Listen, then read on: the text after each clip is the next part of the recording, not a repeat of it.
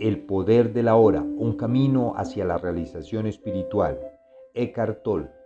Capítulo 9. Más allá de la felicidad y la infelicidad hay paz. El bien superior más allá del bien y del mal. ¿Hay diferencia entre la felicidad y la paz interior? Sí, la felicidad depende de las condiciones que se perciben como positivas, la paz interior no.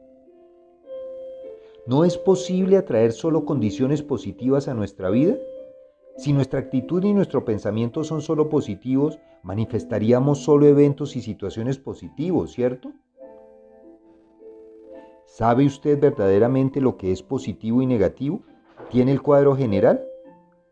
Ha habido muchas personas para quienes la limitación, el fracaso, la pérdida, la enfermedad o el dolor en cualquier forma se convirtieron en sus mayores maestros.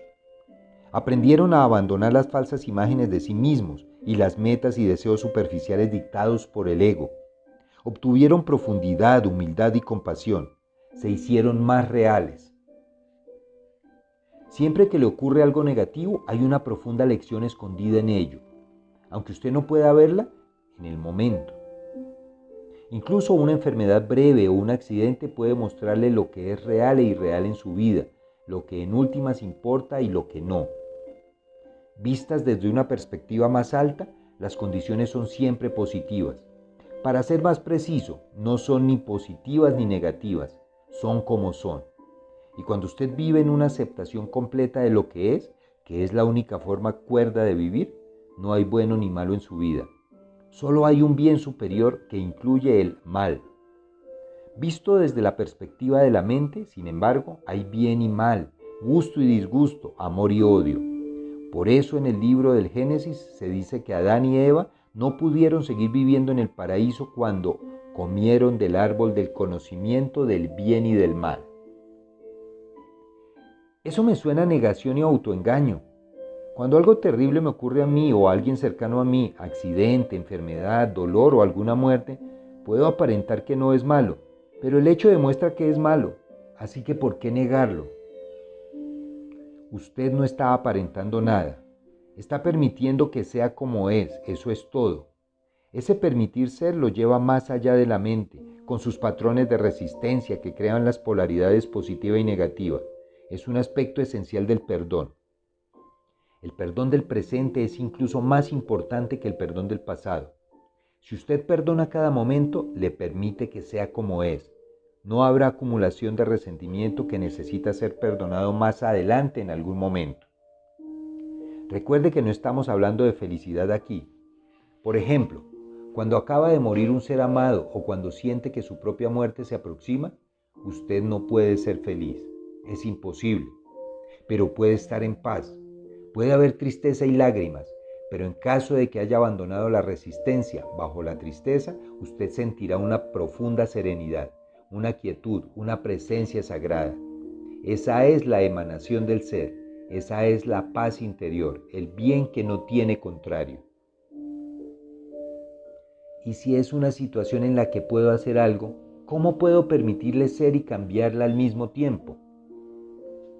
Haga lo que tiene que hacer, Mientras tanto, acepte lo que es. Puesto que mente y resistencia son sinónimos, la aceptación lo libera inmediatamente del dominio de su mente y así lo vuelve a conectar con el ser. Como resultado, las motivaciones habituales del ego para actuar, el miedo, la codicia, el control, la defensa o alimentación del falso sentido de sí mismo, dejarán de operar. Ahora está al mando una inteligencia mucho mayor que la mente y por lo tanto fluirá en su actuación una calidad diferente de conciencia. Acepta lo que venga tejido en el diseño de tu destino porque ¿qué podría acomodarse más adecuadamente a tus necesidades?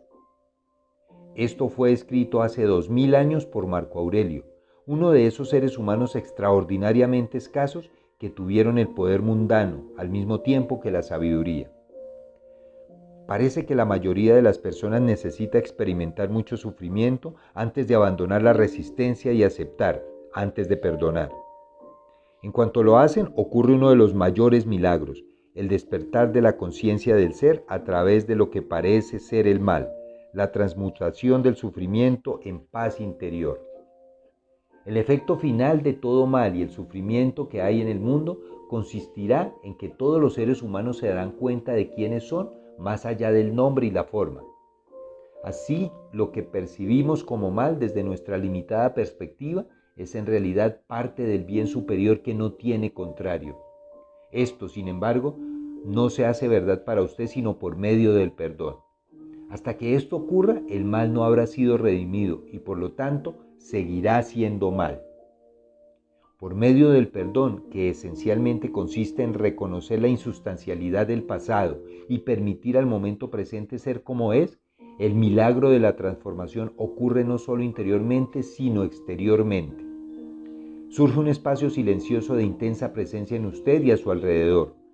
Cualquier persona o cosa que penetre en ese campo de conciencia será afectado por él, a veces visible e inmediatamente y otras veces en niveles más profundos con la aparición de cambios evidentes después.